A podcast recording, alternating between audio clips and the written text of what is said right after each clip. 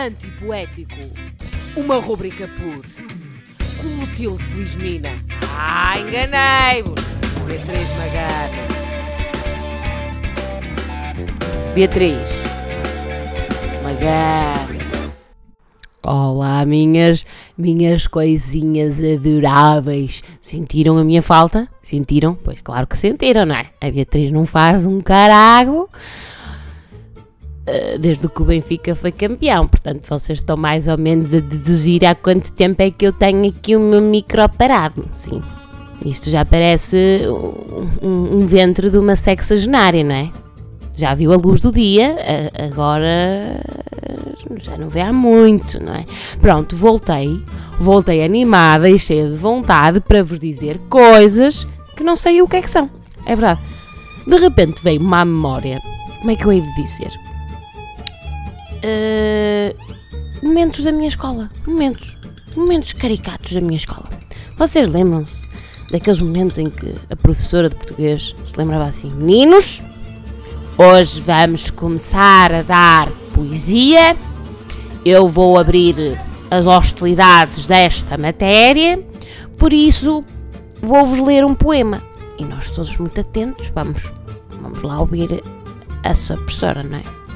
E a sua professora começava: Quando vier a primavera, se eu já estiver morto, as flores florirão da mesma maneira e as árvores não deixarão de ser menos verdes do que da primavera passada. A realidade não precisa de mim. Sinto uma alegria imensa ao saber que a minha morte não tem importância nenhuma. Se eu soubesse que amanhã morria e a primavera era depois da manhã, morreria contente porque ela era depois da manhã. Se esse é o seu tempo, quando ela havia de vir, se não no seu tempo. Gosto que tudo seja real e que tudo esteja certo. Gosto porque assim seria, mesmo que não gostasse. Por isso, se morrer amanhã, morro contente. Bonito, não é? Bonito. Todos nós achávamos bonito quando a nossa professora de português nos lia. Era incrível! Perceber? nem chaveiro. Mas aquilo era bonito, sem dúvida alguma. Aquilo era bonito, né? A professora lia e nós só ficávamos a perceber morte e primavera. Portanto, ela quer morrer na primavera. Isto faz todo sentido. É assim, se ela me disser assim, o poema quer dizer que eu quero morrer na primavera, faz sentido. Se ela me disser que a estação preferida do poeta era o outono, porque ela referiu o outono como uma estação secundária, que era a estação preferida da mulher, que era enteada do primo, porque o, segundo o heterónimo do poeta, o poeta estava inserido numa família em que a irmã tinha sido maltratada pelo pai, daí o poema ser relacionado com a primavera e a morte que a primavera.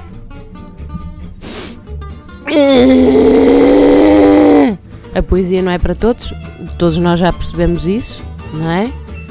Uh, eu sentia-me sempre um verdadeiro asno quando a professora começava a ler poesia. Mas eu gosto de poesia. Eu gosto. Porquê? Porque me sinto uma ignorante. Porque o poeta goza sempre com a nossa cara. Quara. Gostaram? Nós, nós, nós sempre com a nossa quara. Porquê? Porque nós lemos o poema, interpretamos, não é? E depois a pessoa vai dizer assim: Ah, parece, parecia que ele queria dizer isso, mas não quer. Ele diz: ah, Esta parede branca. Nanã. Ele quer dizer: Esta parede preta. E tu ficas assim: Mas então porquê é que ele não disse esta parede preta? Porque é poesia. E a poesia nunca usa diretamente o poder das palavras para tu perceberes usa um conjunto de metáforas e de figuras de estilo e tu pensas assim: como é que eu vou ao exame? Hum?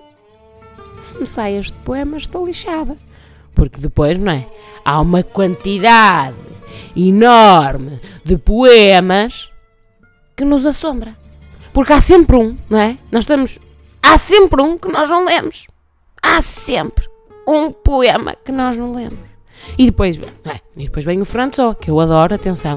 Com isto eu não estou a dizer porque eu adoro e cada vez que eu leio, cada vez descubro mais. Mas o gajo não sabia ter só um poeta. Tinha que ter quatro.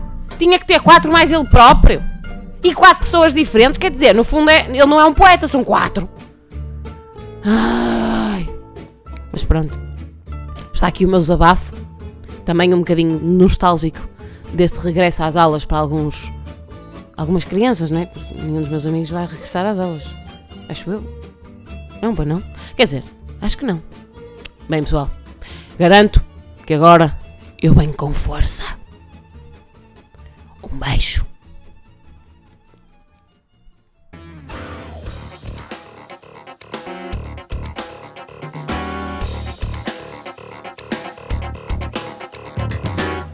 ヘルパ